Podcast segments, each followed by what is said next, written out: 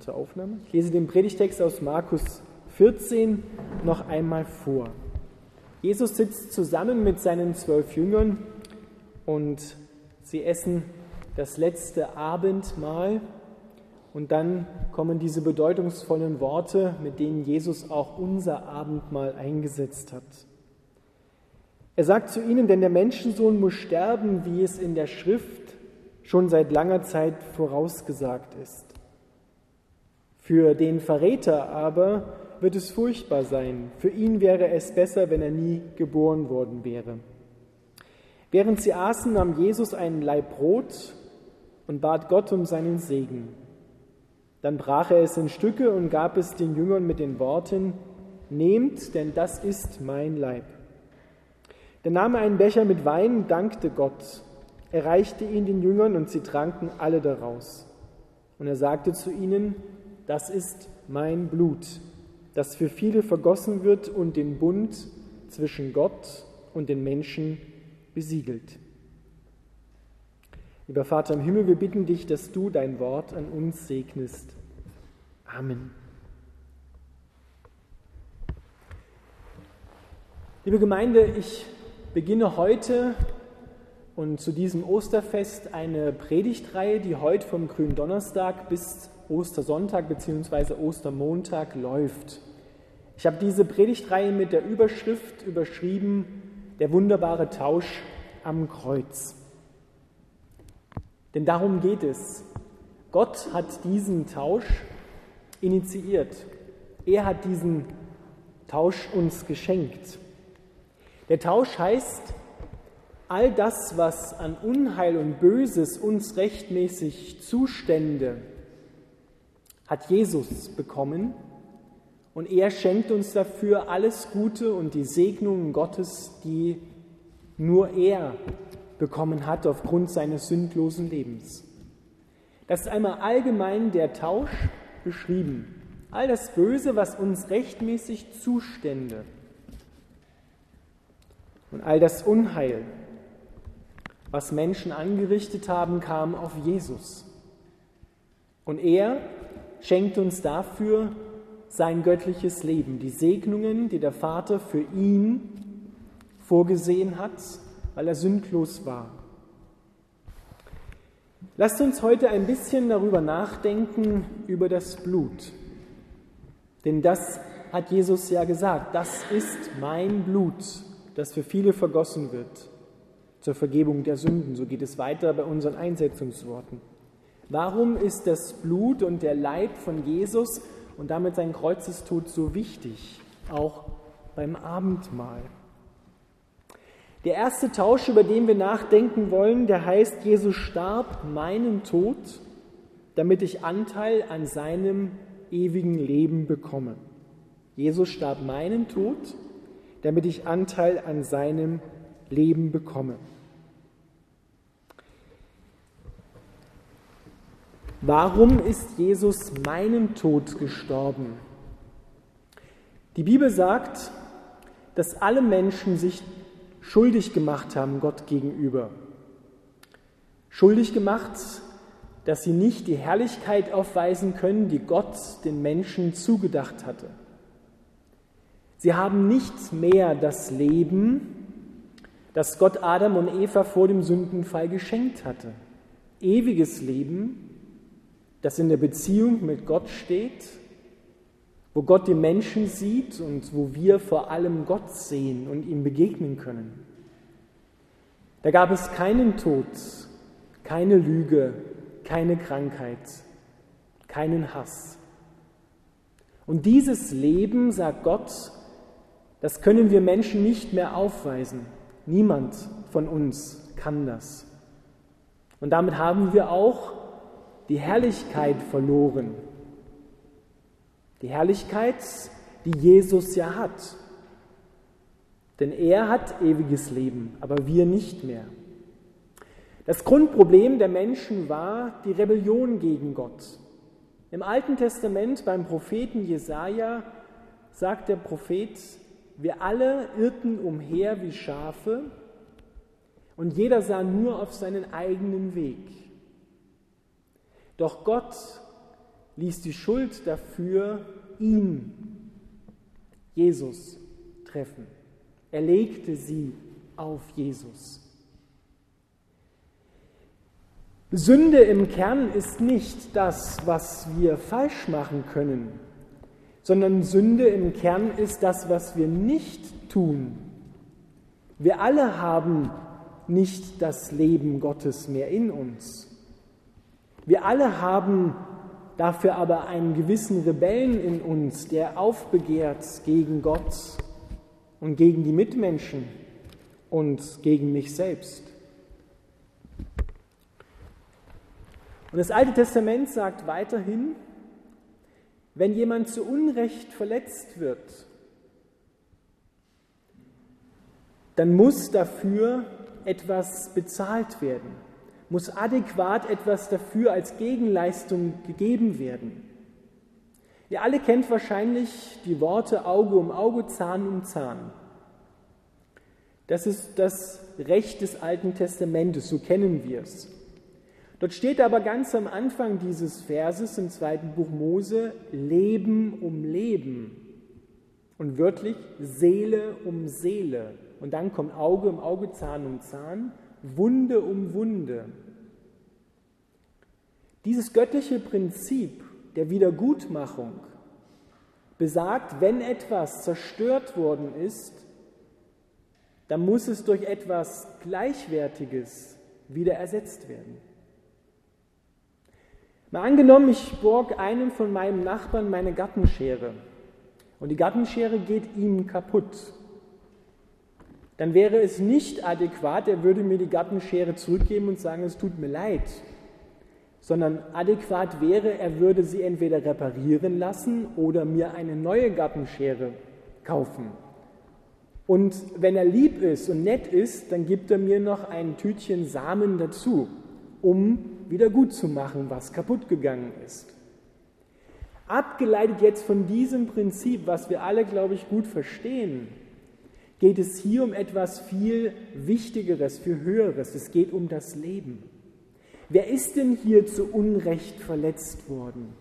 Zu Unrecht verletzt worden ist Gott. Denn er hat ja das Leben den Menschen gegeben. Er wollte, dass die Menschen ewiges Leben haben. Und der Mensch, der hat das mit Füßen getreten. Und die Folgen, die haben wir, wenn wir nicht an Gott glauben, bis heute alle zu tragen. Die ganze Welt. Und Gott sagt, wenn Leben zerstört worden ist, dann muss dafür Leben gegeben werden, bezahlt werden, um es wieder gut zu machen. Jetzt verstehen wir auch, warum im Neuen Testament Paulus sagt, der Sünde soll, das, was die, Lünde, die Sünde an Lohn auszahlt, ist der Tod. Unser Leben wird von Gott gefordert, weil wir sein Leben, was er uns gegeben hat, missachtet haben und kaputt gemacht haben, zerstört haben. Deshalb muss der Mensch, der Sünder, sterben. Das ist die Gerechtigkeit Gottes. Die Gerechtigkeit Gottes fordert Leben für Leben. Für denjenigen, der zu Unrecht verletzt worden ist. Gott ist zu Unrecht verletzt worden. Er hat ja nichts gemacht. Aber wenn Gott Gerechtigkeit fordert und das Leben vom Menschen fordert, dann lässt er Gnade walten, Barmherzigkeit. Wir können uns das in einem Bild vorstellen. Wenn Gott Richter ist, Gerechtigkeit und Richter passt gut zusammen, und der Mensch sitzt auf der Anklagebank, er ist angeklagt, das Leben Gottes zerstört zu haben, Gott missachtet zu haben, seine sein Leben mit Füßen getreten zu haben, die gute Gabe. Und Gott sagt, was darauf steht, das Urteil ist tot. Und dann zieht aber dieser Richter, und das ist das Wunderbare, seine Richterrobe aus, geht hinunter, setzt sich neben den Angeklagten, neben den Menschen, neben die Menschheit auf die Anklagebank und sagt, rück mal ein Stückchen rüber. Ich übernehme das für dich. All das, was durch die Rebellion des Menschen Gott gegenüber an Unheil auf uns, die gesamte Menschheit gekommen ist, und inklusive das Urteil Gottes, hat Jesus getragen am Kreuz. Gott selber. Gott hat dieses Urteil getragen. Er hat den Lohn, den die Sünde bezahlt, den Tod, akzeptiert und hat gesagt, ich tue das für dich. Ich tue das für alle Nachkommen Adams, als der letzte Adam. Denn als Jesus gestorben ist, als der letzte Adam, sagt Paulus, und er wurde begraben, ist mit ihm alles Unheil und alles Böse, was durch Adam, in die, den ersten Adam, in die Welt gekommen ist, begraben worden mit dem letzten Adam. Es ist vorbei. Und Paulus geht noch ein Stückchen weiter und sagt, wir sind mit unserem alten Wesen mit begraben worden als Nachkommen Adams in dem letzten Adam, damit der zweite Mensch so wird Jesus in der Auferstehung bezeichnet, aufersteht. Eine neue Generation von Menschen, die göttliches Leben in sich haben, ewiges Leben in sich haben. Und Jesus ist der Anfänger und Vollender, das heißt das Haupt. Wenn ein Kind geboren wird, dann, wenn es gut geht, dann kommt der Kopf zuerst. Und wenn der Kopf einmal heraus ist bei der Geburt, dann ist es sicher, dann kommt auch der Rest nach. Und genauso ist es bei Jesus. Jesus ist der Kopf, das Haupt einer neuen Geburt, einer neuen Generation. Also kommt auch der Rest, und zwar wir, wenn wir glauben und es annehmen, nach mit ihm ins ewige Leben und zum Schluss dann in den Himmel, da wo Gott ist. Das Alte Testament sagt, Leben um Leben. Wo ist denn das Leben? Wo ist denn die Seele? In der Bibel steht, die Seele und das Leben eines jeden Geschöpfes ist im Blut. Im Blut ist das Leben und die Seele. Und deshalb hat Jesus am Kreuz seine Seele, so wie es Jesaja wörtlich sagt, ausgeschüttet in den Tod. Als er geblutet hat, ist sein göttliches Leben in das gesamte Universum geströmt. Das Leben Gottes für uns gegeben. Leben um Leben, damit wir Vergebung haben, damit wir geheilt werden, damit wir mit Gott wieder Beziehung haben, mit unseren Mitmenschen Beziehung haben. Das Kreuz ist das umfassende, komplette Heilmittel für alles. Für alles Unheil in der Welt für jede Krankheit, psychisch, physisch, emotional, ist das Kreuz das Heilmittel. Es ist alles in diesem Kreuzestod, im Opfertod von Jesus drin enthalten. Deswegen hat Jesus auch gesagt, es ist vollbracht. Es ist komplett gemacht. Es ist vollkommen, heißt das dort im Griechischen. Komplett, komplett könnte man es sogar übersetzen, dieses eine Wort. Tetelestai heißt das im Griechischen. Es ist vollendet. Es wird nichts mehr hinzugefügt. Es ist alles da mit dem Tod von Jesus. Halten wir fest, das Leben ist im Blut. Und deswegen hat Gott gesagt, gebe ich auch zur Sühnung für die Sünde, schon im Alten Testament, euch das Blut auf den Altar, damit eure Sünden zunächst einmal durch das Opferblut von Tieren bedeckt werden. Aber Tierblut kann nicht die Sünde des Menschen wegnehmen. Weil was könnte denn ein Tier dafür, dass der Mensch sich schuldig gemacht hat? An Gott, an seinen Mitmenschen und im Hinblick auf Gottes Leben an sich selbst. Aber es gibt ein Blut, dass dafür in der Bibel steht, dass die Sünden weggenommen werden, nicht nur zugedeckt werden und es muss immer wieder erneuert werden, sondern weggenommen werden. Und das ist das Blut eines freiwilligen Opfers. Jesus. Er hat gesagt, ich übernehme dieses freiwillige Opfer. Es ist ein Opfer gewesen. Hat Gott dieses Opfer gebraucht, um seinen Zorn zu besänftigen? Nein. Haben wir dieses Opfer gebraucht? Ja. Wir haben dieses Opfer gebraucht.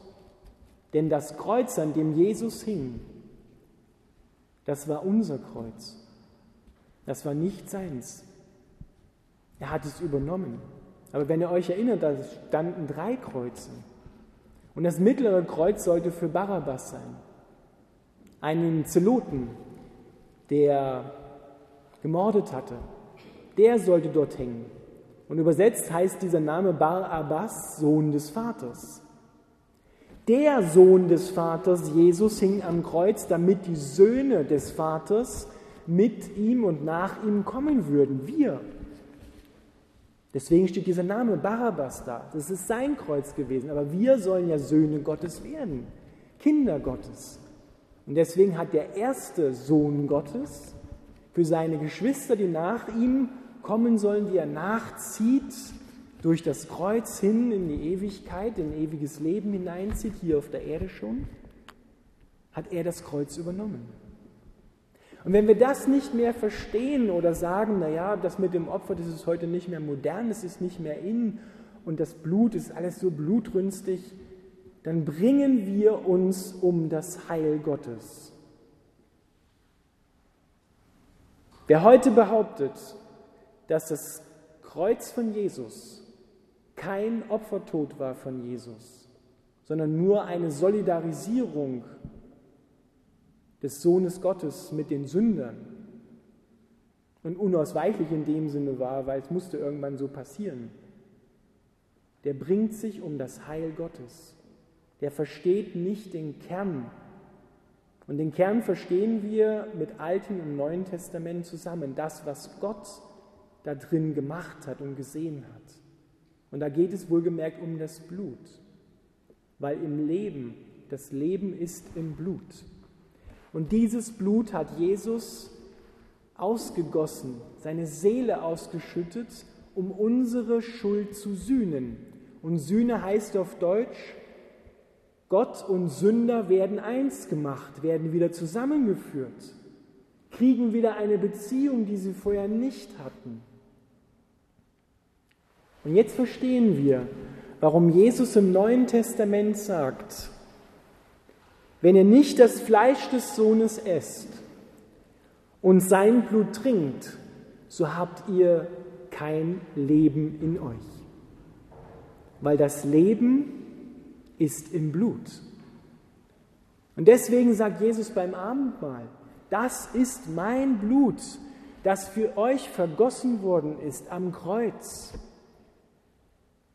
Und trinkt daraus alle, damit ihr göttliches Leben in euch habt und damit ihr frei werdet von Schuld, frei werdet von der Rebellion, geheilt werdet an Körper, Seele und Geist. Es gibt nur ein Wesen im Universum, das Leben an sich in sich hat, und das ist Gott. Wir haben kein Leben in uns von uns selber aus weil wir nicht den Ursprung des Lebens in uns haben. Aber Gott ist der Ursprung des Lebens.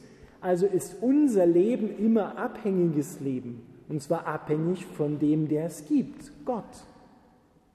Und das müssen wir wieder neu begreifen, dass, die, dass unser Leben abhängig ist von Gott.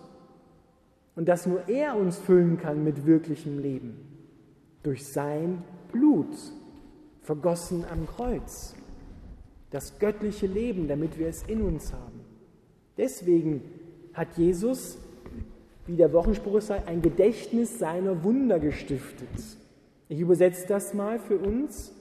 Gedächtnis heißt nicht nur Erinnerung oder Vergegenwärtigung, wie ich es bei den Einsetzungsworten zum Abendmahl sage, sondern das bedeutet, dass wir es uns aneignen sollen. Wir erinnern uns an das, was Jesus getan hat und sollen es uns aber aneignen. Das göttliche Leben soll in dir sein, ja wo denn sonst? Das hat Jesus ja nicht irgendwo hingegeben, sondern er will es durch den Glauben in dir sehen, damit es dich verändert. damit du geheilt wirst, damit du wiederhergestellt wirst, damit du nach deinem Tod auferweckt werden kannst, brauchst du dieses Leben in dir. Und deswegen hat er gesagt, wenn ihr nicht esst und trinkt, dann habt ihr kein Leben in euch. Das ist das Abendmahl. Wenn wir nachher jetzt das Abendmahl gemeinsam feiern, dann denkt daran. Wir essen und trinken Jesus, indem wir vom Brot essen und vom Wein. Das ist ein Geheimnis. Jesus wollte ja nicht, dass wir Kannibalen werden. Aber er wollte, dass wir das göttliche Leben haben. Deswegen hat er gesagt, Brot und Wein sind die Elemente, in denen ich mit, in und unter gegenwärtig bin. Und mein Leben in euch ausgieße, wenn ihr es im Glauben trinkt und im Glauben esst, dass Jesus das für euch am Kreuz getan hat. Dann seid ihr befreit von Schuld. Dann werdet ihr geheilt und wiederhergestellt. Das ist doch so großartig, so wunderbar, dass wir auf diesem Wege göttliches Leben in uns haben können. Und es ist eigentlich eine Ironie der Geschichte, dass wir nur ein einziges Mal im Monat das Abendmahl feiern.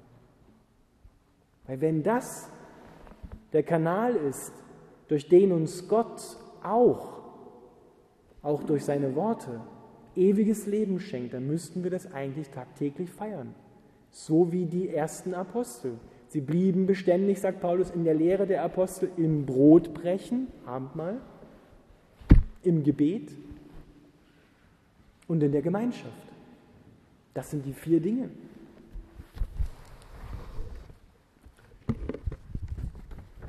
Jesus übernimmt deinen Tod, meinen Tod, unseren Tod, damit wir Anteil haben an seinem göttlichen Leben.